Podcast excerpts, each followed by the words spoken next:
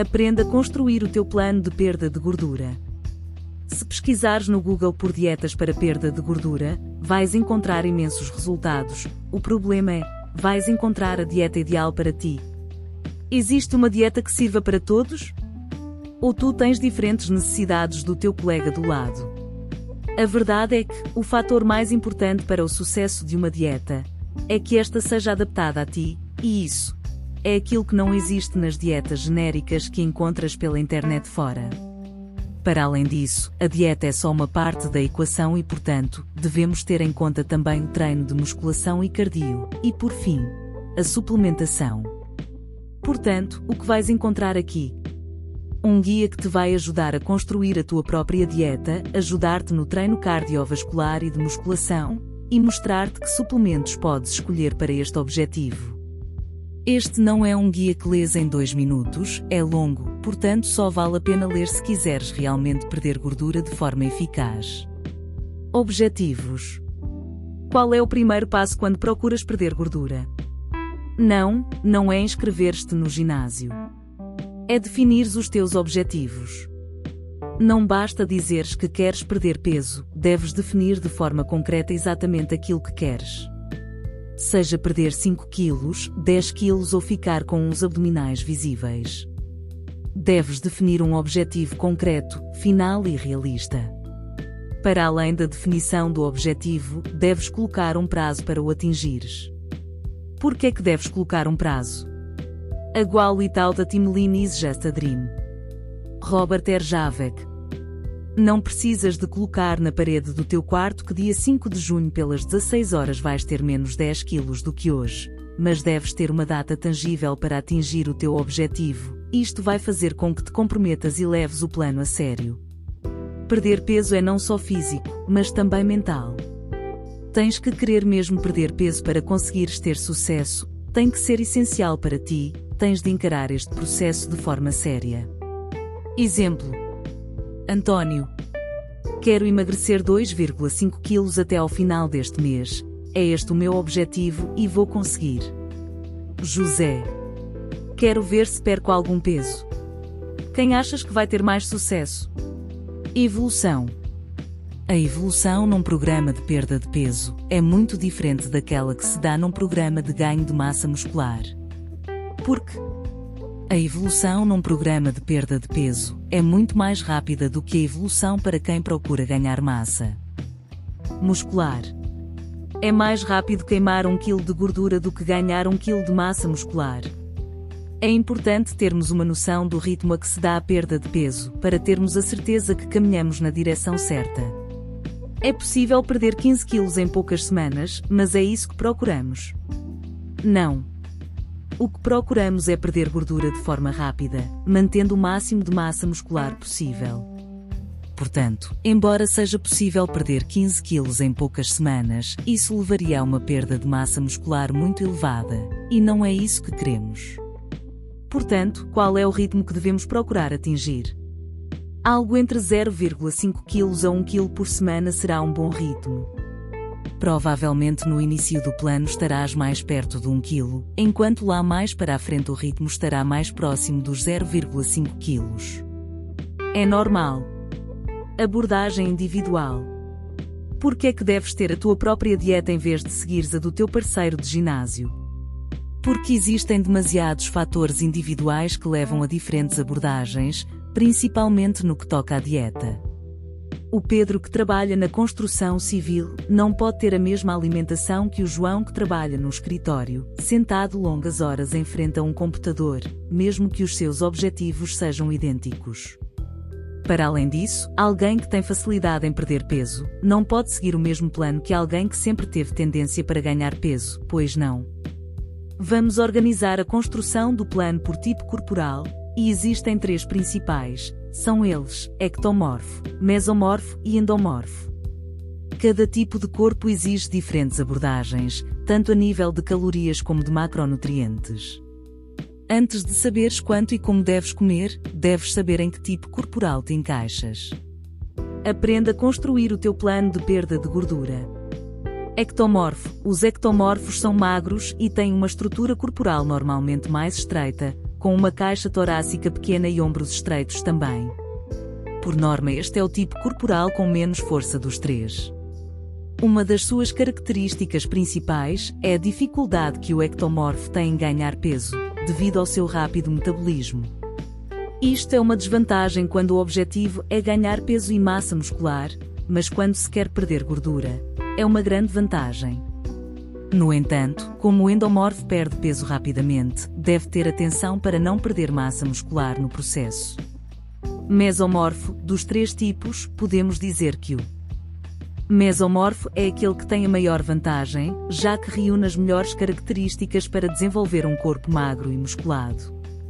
Os mesomorfos normalmente têm um aspecto atlético, muitas vezes mesmo com pouco treino. Os ombros são largos e são normalmente fortes.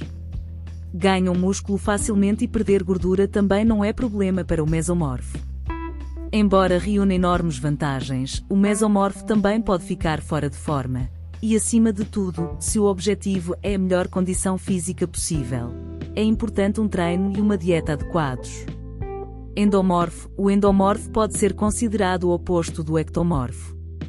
Enquanto o ectomorfo é magro e fino, o endomorfo é pesado, com uma caixa torácica larga e ombros largos. O endomorfo ganha músculo facilmente, mas também gordura, o que torna difícil para o endomorfo ter um baixo índice de gordura corporal. O endomorfo é claramente aquele com os maiores obstáculos quando o assunto é perda de gordura. No entanto, não é impossível conseguir baixos índices de gordura. Para além disso, a habilidade que o endomorfo tem em ganhar músculo vai ajudá-lo a longo prazo a queimar gordura. Estes são os três principais tipos corporais que existem, no entanto, não significa que tenhas de te identificar a 100% com um deles. O mais provável é seres uma mistura de dois, no entanto, existe sempre uma prevalência para um deles, e é por aí que te deves guiar a construir o teu plano. Calorias e macronutrientes. Os três macronutrientes são as proteínas, os hidratos de carbono e as gorduras. Se moras no planeta Terra, provavelmente já ouviste falar neles. O consumo, e principalmente o não consumo, dos macronutrientes será decisivo para perderes gordura. Cada um tem o seu papel no corpo, portanto, é importante consumi-los nas quantidades corretas. Aqui começa então a personalização da dieta, sendo que cada tipo corporal e grau de atividade terá diferentes abordagens de macronutrientes e diferentes necessidades calóricas. Calorias. Calorias para aqui, calorias para ali. Já ouviste falar em calorias, mas o que são ao certo? As calorias são as unidades de medida utilizadas para mostrar quanta energia contém um alimento. O teu corpo queima calorias diariamente e o que acontece é: se consumires mais calorias do que aquelas que o teu corpo queima utiliza, estas serão armazenadas como gordura. Se consumires menos calorias do que aquelas que o teu corpo queima e utiliza, o teu organismo irá utilizar as reservas de energia para conseguir atingir as necessidades energéticas diárias, queimando gordura no processo. Isto é o mais importante em todo o processo para perderes gordura. Se só colocasses uma abordagem em prática de todo o guia, esta teria de ser sem dúvida a redução calórica. As proteínas, os hidratos de carbono e as gorduras contêm calorias. Uma grama de proteína contém 4 calorias. Uma grama de hidratos de carbono contém 4 calorias. Uma grama de gordura contém 9 calorias. Cada tipo corporal terá diferentes exigências calóricas, para além de que vamos ter em conta o grau de atividade de cada um. Ectomorfo, peso corporal x 31 menos 32 menos 33 igual número de calorias diárias. Mesomorfo, peso corporal x 30 menos 31 menos 32 igual número de calorias diárias. Endomorfo, peso corporal x 28 menos 29 menos 30 igual número de calorias diárias. Como é que vais escolher o número a multiplicar? Fácil. Se o teu dia for muito sedentário, utilizas o primeiro número para multiplicar pelo teu peso corporal. Se o teu dia for moderado, utilizas o segundo número para multiplicar pelo teu peso corporal. Se o teu dia for muito ativo, utilizas o terceiro número para multiplicar pelo teu peso corporal. Não te esqueças que, à medida que vais perdendo peso, deves adaptar o número de calorias diárias. Não significa que precisas de recalcular as calorias sempre que perdes um quilo, mas deves recalcular sempre que o teu progresso pare, ou sempre que a perda de peso seja significativa, por exemplo 5 quilos. Agora que já sabes quantas calorias precisas diariamente, precisas de saber onde vais buscar estas calorias. Proteínas. As proteínas são moléculas fundamentais para o corpo humano e são responsáveis por imensas funções, em que as mais importantes para o nosso objetivo serão sem dúvida a construção e reparação do tecido muscular. Em qualquer plano de perda de peso, devemos procurar queimar gordura e não músculo, e o consumo adequado de proteínas vai ajudar a que isso aconteça.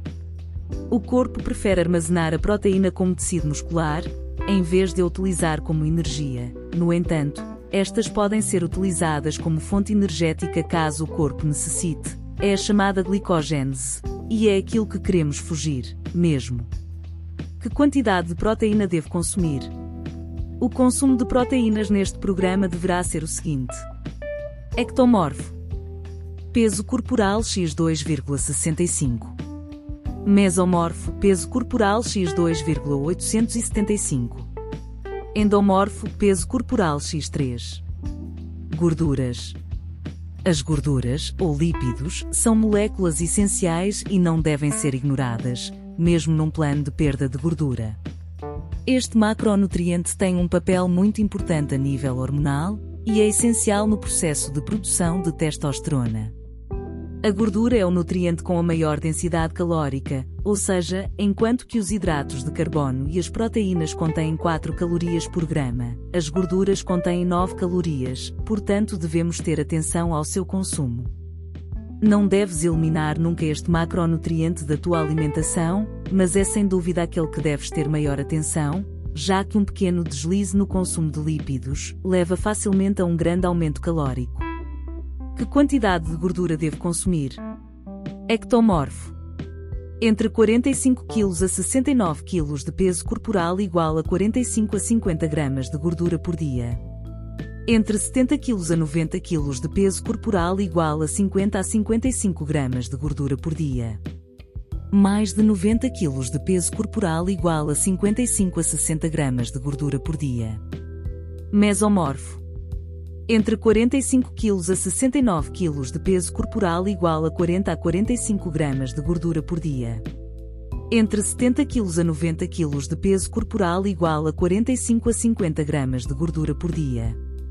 Mais de 90 kg de peso corporal igual a 50 a 55 gramas de gordura por dia. Endomorfo entre 45 kg a 69 kg de peso corporal igual a 50 a 55 gramas de gordura por dia. Entre 70 kg a 90 kg de peso corporal igual a 55 a 60 gramas de gordura por dia. Mais de 90 kg de peso corporal igual a 60 a 65 gramas de gordura por dia. Hidratos de carbono. Quando falamos em hidratos de carbono, falamos em energia, já que é esta a função principal deste nutriente. Quando ingeres hidratos de carbono, estes ou são rapidamente utilizados como energia, ou armazenados como glicogênio, para serem posteriormente utilizados. Quando o corpo se encontra com níveis baixos de glicogênio, pode começar a utilizar aminoácidos, músculo, como fonte de energia. Ou seja, os hidratos de carbono podem ser considerados também anticatabólicos. Para além disso, este nutriente tem um papel importante na libertação de insulina.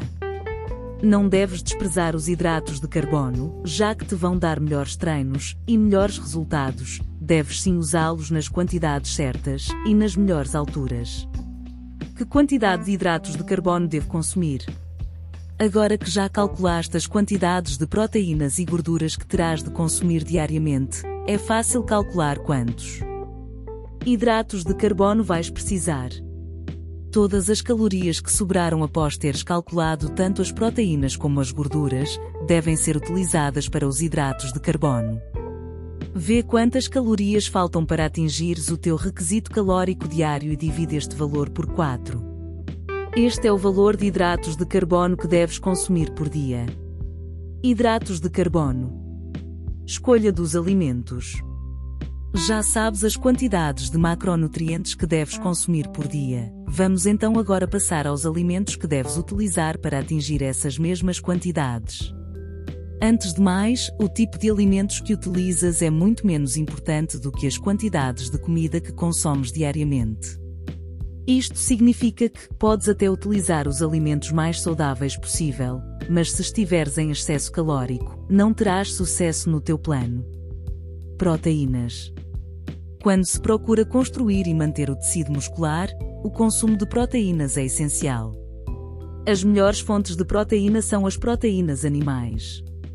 Estes são os principais alimentos que deves utilizar na tua dieta como fonte de proteínas: peito de frango e peru, peixe, queijo cottage, queijo quark, cortes magros de porco e vaca, ovos, suplementos de proteína Gorduras.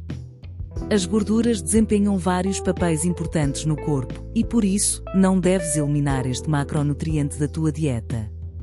Alguns ácidos gordos são considerados essenciais porque o corpo não os consegue produzir. Deves consumir fontes de gordura altas em ácidos gordos essenciais e tens aqui excelentes escolhas: óleo de peixe, azeite, óleo de linhaça, azeite frutos secos, manteiga de amendoim ou amêndoa, gemas asterisco, salmão asterisco. Asterisco as gemas e o salmão são também excelentes fontes de proteínas. Por fim, é importante destacarmos duas gorduras, gorduras saturadas e gorduras hidrogenadas. Embora a reputação das gorduras saturadas não seja a melhor, elas têm um papel importante no corpo e não devem ser eliminadas da dieta, apenas ingeridas de forma reduzida em relação aos ácidos gordos essenciais. Quanto às gorduras hidrogenadas, estas não desempenham nenhum papel no corpo humano e devem ser eliminadas totalmente da dieta. Hidratos de carbono. Os hidratos de carbono são a fonte principal de energia e podem ser classificados em duas categorias: complexos e simples. De forma simplificada, podemos dizer que os complexos fornecem uma libertação de energia mais lenta e sustentada, enquanto que os simples causam um disparo rápido de açúcar no sangue. Devemos priorizar os hidratos de carbono complexos em todas as refeições, exceto no batido pós-treino, em que os hidratos de carbono simples podem e devem ser utilizados. Os hidratos de carbono simples aumentam os níveis de insulina de forma mais acentuada em relação aos complexos, sendo útil após o treino para reduzir os níveis de cortisol e, portanto, reduzir os efeitos catabólicos do treino. Aqui tens as melhores escolhas de hidratos de carbono: arroz e massa integral, batata doce, aveia, vegetais, pão integral, feijões fruta. Dextrose, simples. Maltodextrina, simples.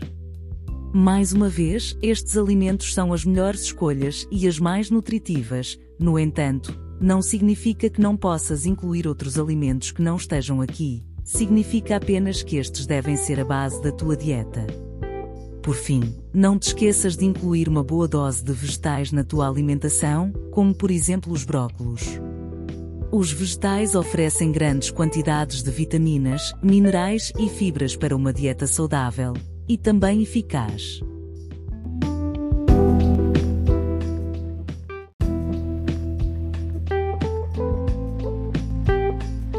Quando comer? Já vimos até aqui que o ponto mais importante para o sucesso de uma dieta de perda de gordura são as calorias. Depois temos a distribuição de macronutrientes, a escolha dos alimentos, e agora passamos o nível seguinte, as alturas mais importantes para fazeres as tuas refeições. Existem cinco momentos do dia importantes para ingerires as tuas refeições, sendo que três podem ser considerados cruciais. Pequeno almoço. Começamos pelo pequeno almoço, a tua primeira refeição do dia e uma das cinco principais refeições que deves fazer. Não deves saltar o pequeno almoço, principalmente quando o objetivo é dormir mais uns minutos, e a consequência é comeres um croissant no café mais próximo do teu trabalho. Se queres os melhores resultados possíveis, não deves cometer este erro. Ao consumires um pequeno almoço rico em proteína, terás uma maior saciedade e, portanto, vais reduzir a possibilidade de cometer erros na dieta. Link. Para além disso, depois de 8 horas ou mais sem ingerir nenhum alimento, o teu corpo vai agradecer-te por uma boa dose de proteínas. Pré-treino. A refeição pré-treino é uma daquelas consideradas cruciais, já que é esta que vai servir de combustível para o teu treino. O ato de treinar só por si já é bastante catabólico, sendo o momento mais catabólico do dia. E é por isso muito importante uma boa refeição aqui. Deves consumir uma refeição composta por hidratos de carbono e proteínas antes do treino, para teres energia e forneceres os aminoácidos que o corpo precisa para tirar o melhor rendimento do treino. Esta refeição deve ser feita entre 1 e 5 a 3 horas antes do treino. Aprenda a construir o teu plano de perda de gordura. Batido pós-treino. Mesmo com uma boa refeição pré-treino, a secreção de hormonas catabólicas durante o treino é inevitável, sendo por isso este outro dos momentos cruciais em que deves fornecer os nutrientes-chave ao teu organismo. Os níveis de cortisol permanecem altos após o treino e vão continuar altos se não fizeres nada para os baixar. A melhor maneira de reduzir o cortisol e começar a promover rapidamente o anabolismo é através da combinação de proteínas e hidratos de carbono simples após o treino. A melhor refeição que podes fazer logo após o treino é um batido de proteínas de assimilação rápida, em conjunto com hidratos de carbono simples. Isto vai fornecer os aminoácidos necessários para a construção muscular e vai provocar uma libertação de insulina acentuada. A insulina é antagonista do cortisol, ou seja, quando os níveis de insulina estão altos, os níveis de cortisol estão baixos e vice-versa. Para além disso, a insulina é uma hormona extremamente anabólica, que promove a síntese proteica e a absorção de nutrientes. Refeição pós-treino. A terceira refeição crucial que não podes saltar é a refeição pós-treino. Após o treino, deves ingerir um batido de absorção rápida e também hidratos de carbono simples, para baixar rapidamente os níveis de cortisol e promover rapidamente o crescimento muscular. No entanto, como este batido é de ação rápida, ele não vai manter a síntese proteica em níveis elevados durante muito tempo. Deves, portanto, consumir uma refeição sólida entre uma a duas horas após o treino. Esta refeição deve ser composta por proteínas e hidratos de carbono complexos. Antes de dormir. Por fim, outro momento importante para fazeres uma refeição é antes de dormir. Este é mais um momento valioso para ingerirmos uma refeição rica em proteínas, o que vai fornecer um fluxo de aminoácidos durante o sono e promover assim a recuperação muscular. Link. O ideal nesta refeição será uma ingestão de proteínas de absorção lenta, como o queijo cottage, o queijo coaco ou um suplemento de caseína. Isto vai permitir um fluxo constante de aminoácidos durante a noite. Outro nutriente interessante para acrescentares nesta refeição são as gorduras. As gorduras vão atrasar a absorção das proteínas, o que antes de dormir é perfeito. Quanto aos hidratos de carbono antes de dormir, não é negativo como muitos fazem parecer. Imagina que o teu consumo de hidratos de carbono diário é de 250 gramas, e antes de dormir ainda te faltam 30 gramas para atingir este valor. Não há problema nenhum em ingerir estas 30 gramas antes de dormir. Não, não vão ser instantaneamente convertidos em gordura. Organizar o plano. Já sabes as quantidades de macronutrientes e já sabes as alturas mais importantes para os ingerires. O que é que falta agora? Saber as quantidades que deves utilizar por refeição. Proteínas. Deves idealmente dividir a quantidade total de proteínas pelo número de refeições que fazes por dia. Ou seja, se fizeres 5 refeições por dia, pegas no valor total de proteína que deves consumir diariamente e divides por 5. Exemplo: Se precisares de consumir 200 gramas de proteína por dia e fazes 5 refeições, divide esses 200 gramas por 5, ou seja, vais consumir em média 40 gramas por cada refeição. Hidratos de carbono.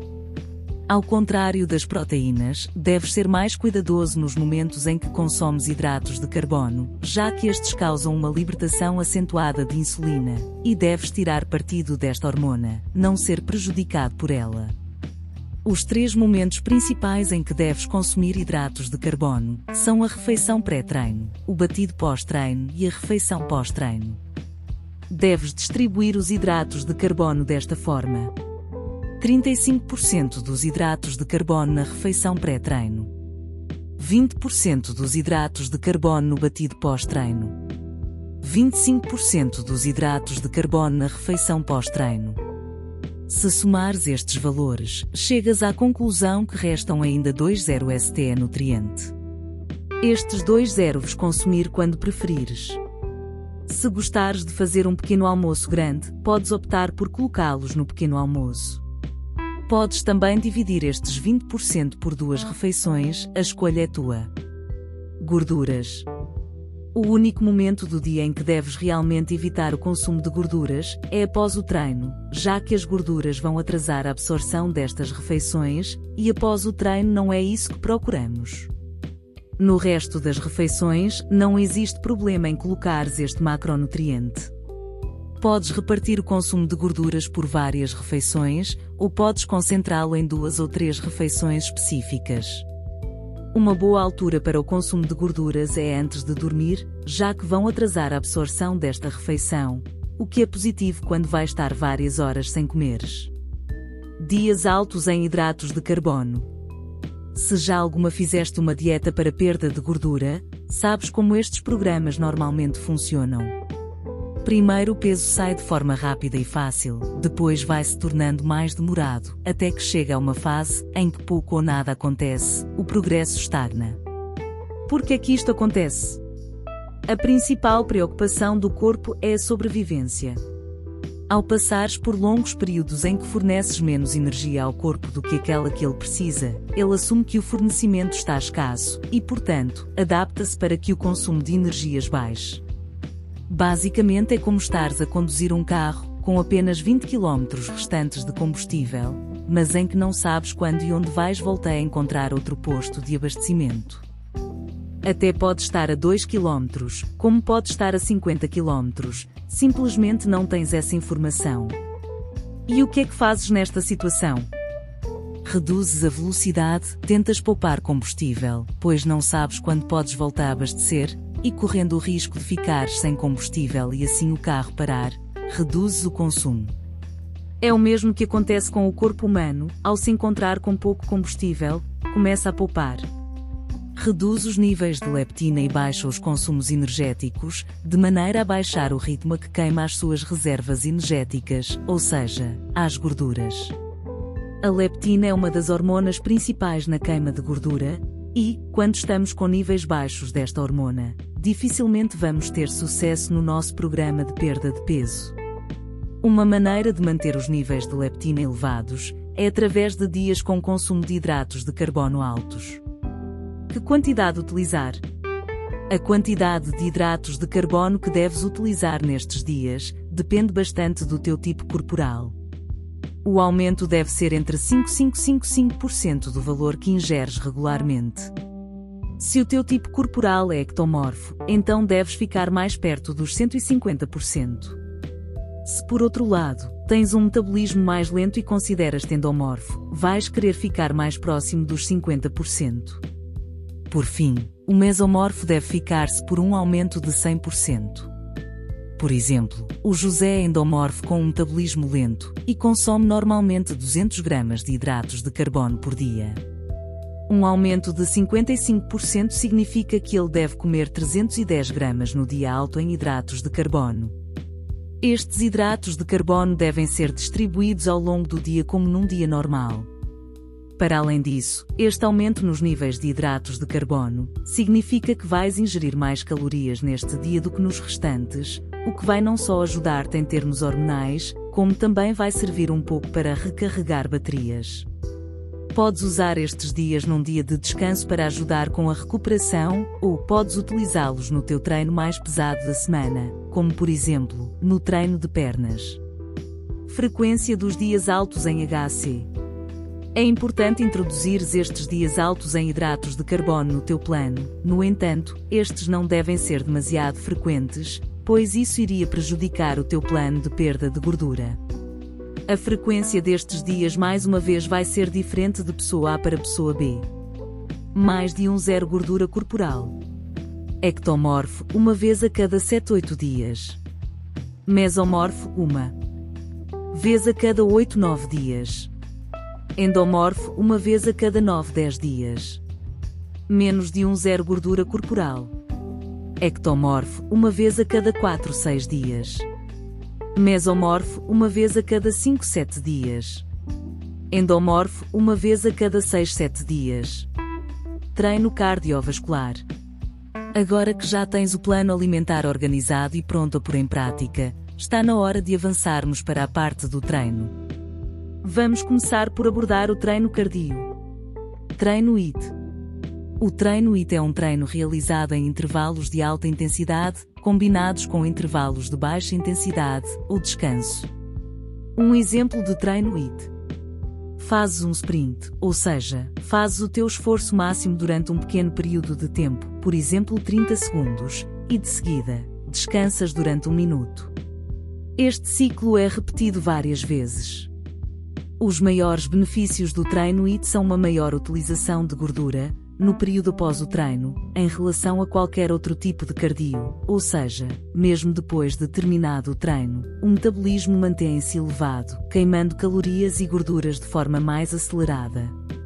Depois, o tempo despendido neste tipo de cardio é muito inferior em relação ao comum cardio de baixa intensidade. Para além disso, é muito mais motivante este método de treino do que passares eternidades numa passadeira. A maior desvantagem do treino IT é que não pode ser realizado muitas vezes durante a semana, principalmente durante uma dieta hipocalórica. Este tipo de treino é muito exigente não só a nível físico, como a nível mental. Por este motivo, deves fazer apenas duas sessões de treino IT por semana, durante períodos de 10 a 20 minutos por sessão. Estes treinos devem ser feitos em dias sem treino de musculação, Começa por fazer apenas 10 minutos e vai aumentando gradualmente à medida que evoluís. Podes utilizar o tipo de exercício cardíaco que preferires, desde corrida, a elíptica ou bicicleta. Encontras mais informações sobre o treino IT aqui. Treino MIS. O treino MIS é o treino de média intensidade e de duração média.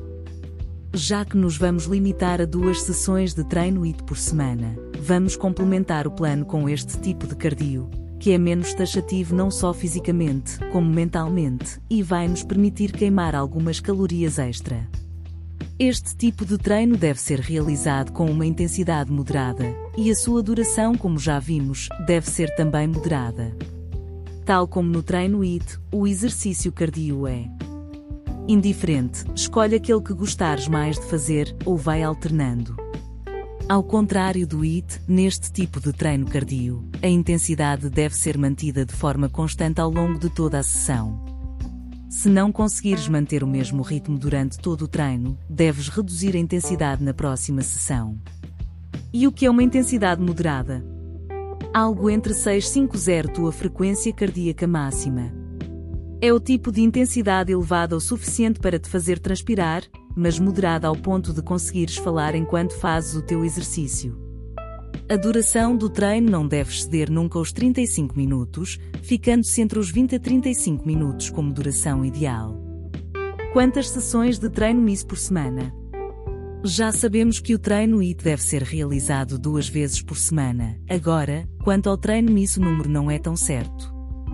Deves acrescentar sessões de treino MIS à medida que seja necessário, isto é, se vires que duas sessões de treino IT não estão a trazer os resultados que procuras, acrescenta uma ou duas sessões de treino MIS por semana. Começa apenas por uma ou duas sessões por semana, e aumenta no máximo até quatro sessões. No início não terás necessidade de acrescentar este tipo de treino mais do que uma, ou duas vezes por semana, pois a dieta e o resto do plano vão dar-te bons resultados. Deves usar este tipo de treino como uma arma para quando o progresso começar a abrandar.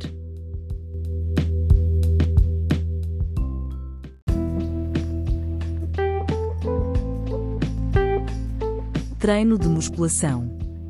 O treino de musculação é essencial, mesmo quando o objetivo é perder gordura. Não só queimas calorias durante o treino com pesos, como o facto de teres uma percentagem maior de massa muscular te vai levar a queimar mais calorias no dia a dia. Não caias no erro de priorizar o treino cardiovascular e deixar para segundo plano o treino de musculação. É importante fazer a distinção entre perder peso e perder gordura, pois nem sempre são a mesma coisa. Se te concentrares apenas no treino cardio e negligenciares o treino de musculação, vais sem dúvida perder peso e gordura. O problema é que vais perder também muita massa muscular. Se por outro lado apostares no treino de musculação em conjunto com o treino cardio, provavelmente não vais perder tanto peso a curto prazo como a pessoa que se esquece do treino de musculação, já que esta também vai perder muito peso derivado da perda de massa muscular. No entanto, a médio e longo prazo vais queimar mais gordura e conseguir um físico muito mais estético. Leis do ginásio. Tipo de treino. O treino de musculação é essencial neste processo, já sabes isso. Agora, que tipo de treino deves fazer? Vamos começar por afastar desde já o maior mito que existe em relação ao treino de musculação aplicado à perda de gordura. Repetições altas e pesos leves? Não. Não deves utilizar repetições altas e pesos leves para conseguir maior queima de gordura. Se vens de um plano de treino de ganho de massa muscular, podes continuar o mesmo treino com pesos que já fazias. O que pode acontecer a médio e longo prazo é uma pequena descida nas cargas, natural, devido ao menor consumo calórico.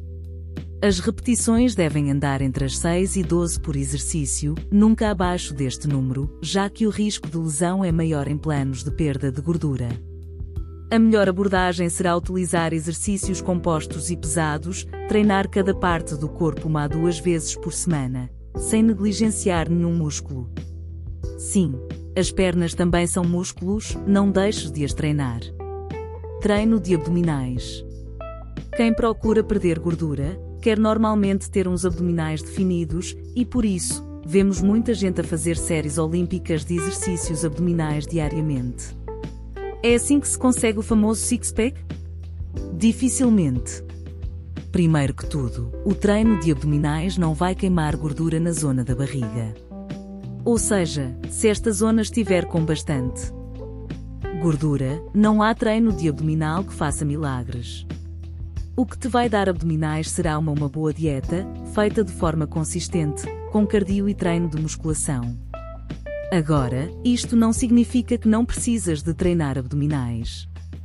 Os abdominais, tal como todos os outros músculos, devem ser trabalhados para conseguires os melhores resultados possíveis. Deves treiná-los com exercícios específicos uma a duas vezes por semana. O treino de musculação com exercícios compostos, o treino cardio e a dieta em conjunto com o treino abdominal, isso sim, vai te dar o desejado six-pack. Suplementação por fim, vamos então abordar os suplementos que podes utilizar para te ajudar no teu programa de perda de gordura. Proteína Whey. A proteína Whey é o básico da suplementação do atleta de ginásio e pode ser também uma grande ajuda quando o objetivo é emagrecer.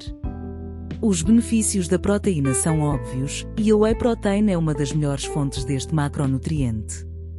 Vai-te ajudar a manter a tua massa magra, enquanto despachas a massa gorda e, devido à sua rápida absorção, é a tua melhor aposta após um treino intenso. Para além disso, podes usar este suplemento para aumentar o teor proteico das refeições e atingir mais facilmente as tuas necessidades proteicas diárias. Para saberes mais sobre os suplementos de proteína whey, encontras aqui o nosso guia com toda a informação que precisas. Se não sabes qual o suplemento whey que deves comprar, experimenta passar pela nossa zona de análises. Óleo de peixe faz oil. A suplementação com óleo de peixe tem imensos benefícios, muitos para além da simples perda de peso. O óleo de peixe é composto por dois ácidos gordos chamados EPA e DHA, ou seja, ômega 3. A nossa alimentação tem tendência para ser composta por uma enorme quantidade de ômega 6 e doses muito mais reduzidas de ômega 3, o que vai criar um desequilíbrio negativo. Alguns dos benefícios do ômega 3 são Ajuda a reduzir a gordura corporal. Link. Diminui a inflamação, menor risco de lesões. Aumenta a sensibilidade à insulina. Melhora a saúde cardiovascular. Não só otimiza a perda de gordura, como desempenha um papel fundamental na saúde. Encontras o ômega 3 disponível aqui. Aprenda a construir o teu plano de perda de gordura. Cafeína. A suplementação com cafeína também traz benefícios quando o objetivo é perder gordura. Podemos classificar dois. Grandes benefícios da suplementação com cafeína: o aumento da termogênese, link, e o aumento de energia. Com o aumento da termogênese teremos uma taxa de queima de gordura superior, por outras palavras, vais queimar mais gordura do que aquela que irias queimar sem a cafeína durante o mesmo período de tempo. Quanto ao aspecto da energia, ao ingerir cafeína antes do treino, consegues tirar maior rendimento, devido à maior energia e estado de alerta conferidos pela cafeína. Nota: Convém não abusares da cafeína e não utilizares sempre que estejas cansado, já que a cafeína vai perdendo o efeito com a toma prolongada e aumento da dosagem. Não confundas falta de vontade com falta de energia. Encontras a cafeína em comprimido aqui, ou simplesmente utiliza café. 5-HTP Se tens dificuldades em controlar o apetite, este é um suplemento interessante, que te pode ajudar. Ao contrário da cafeína, que aumenta a termogênese, o 5-HTP tem uma ação mais indireta na perda de gordura, já que vai levar à diminuição de peso através da redução do consumo de comida. Quando fazes dietas hipocalóricas, os níveis de triptofano descem e, consequentemente, baixam também os níveis de serotonina, já que o triptofano é o aminoácido precursor da serotonina. Níveis baixos de serotonina levam aos famosos cravings, aquela vontade enorme de comer doces, tornando assim mais difícil manteres o teu plano. A suplementação com 5-HTP leva a um aumento dos níveis de serotonina e, consequentemente, atenua este problema, levando a uma maior saciedade. Link 1 e Link 2 Se o teu problema em dietas de perda de gordura é a fome, este é um suplemento interessante a experimentar. Encontras o 5-HTP disponível aqui. Estes são apenas alguns dos suplementos interessantes que podes incluir no teu plano. Um tipo de suplemento que poderias esperar encontrar aqui seriam os chamados fat burners. E não estão aqui porque porque são suplementos que muitas vezes trazem ingredientes mais prejudiciais que benéficos, sem estudos a comprovar a sua eficácia e, por vezes, a sua segurança. Claro que há exceções, mas ficas bem servido com os suplementos que recomendamos aqui. Extra Regista as cargas que utilizas em cada treino e o número de repetições e séries. À medida que vais reduzindo as calorias e o peso, a tendência vai ser para ires reduzindo as cargas e facilitares no treino, muitas vezes sem te perceberes. Isto acontece simplesmente porque tens menos energia e cansaste mais facilmente. Ao anotares as cargas, repetições e séries que utilizas em cada treino, vai ser mais fácil no treino seguinte manteres a intensidade do treino anterior. Podes registar também os tempos de cardio, para te certificares que não estás a regredir. Não te limites a avaliar o progresso pela balança. Existem muitas maneiras de avaliar o progresso quando o objetivo é perder gordura, no entanto, aquela em que se deposita mais fé é normalmente a balança. Não te limites a avaliar o teu progresso pela balança, o espelho também conta. Não te limites a avaliar o teu progresso pelo espelho, muitas vezes cais em erro e desmotivas-te. O ideal é combinares mais do que um método de avaliação. Sem frente ao espelho parece estar igual, mas a balança diz que tens menos um quilo do que a semana passada, fizeste progresso. Se a balança diz que estás com o mesmo peso, mas em frente ao espelho parece estar mais magro e com mais definição, podes ter ganho massa muscular e perdido massa gorda. Fizeste progresso. Outra maneira de avaliares o teu progresso que podes acrescentar facilmente a estes dois métodos é através da medição. Tira a medida dos teus braços, cintura, ancas e ambas as pernas. Soma estes números e anota num papel. Quando este número baixar, é sinal que fizeste progresso. Outro método simples é tirar fotos semanais em frente ao espelho. É importante tirar sempre na mesma altura do dia e com a mesma iluminação. Com isto ficas com quatro métodos de avaliação simples que te vão permitir medir melhor o teu progresso. Quando estiveres desmotivado, olha por exemplo para as fotos que tiraste desde o início do plano e vê o quanto já evoluíste. Não sigas todos os conselhos que te dão. Hoje em dia, toda a gente tem uma palavra a dizer quando o assunto é perder gordura, seja sobre treino ou sobre alimentação. Para além disso, hoje em dia toda a gente é PT, principalmente online. Existem diversas abordagens para perder gordura de forma eficaz, mas existem dois denominadores comuns em todas: consistência e déficit calórico. Estas são as duas regras que todas as dietas para perda de peso seguem e que compõem a grande fatia dos resultados. O segredo para para conseguires bons resultados é seres consistente. Não saltes de plano em plano semanalmente, nem alteres a tua dieta dia sim dia. Não só porque leste um artigo novo. Não é preciso ser um gênio para ganhar ou perder peso, nem é preciso a última novidade da ciência para o conseguir. O que é preciso? Consistência e trabalho. Somos aquilo que fazemos repetidamente. Aristóteles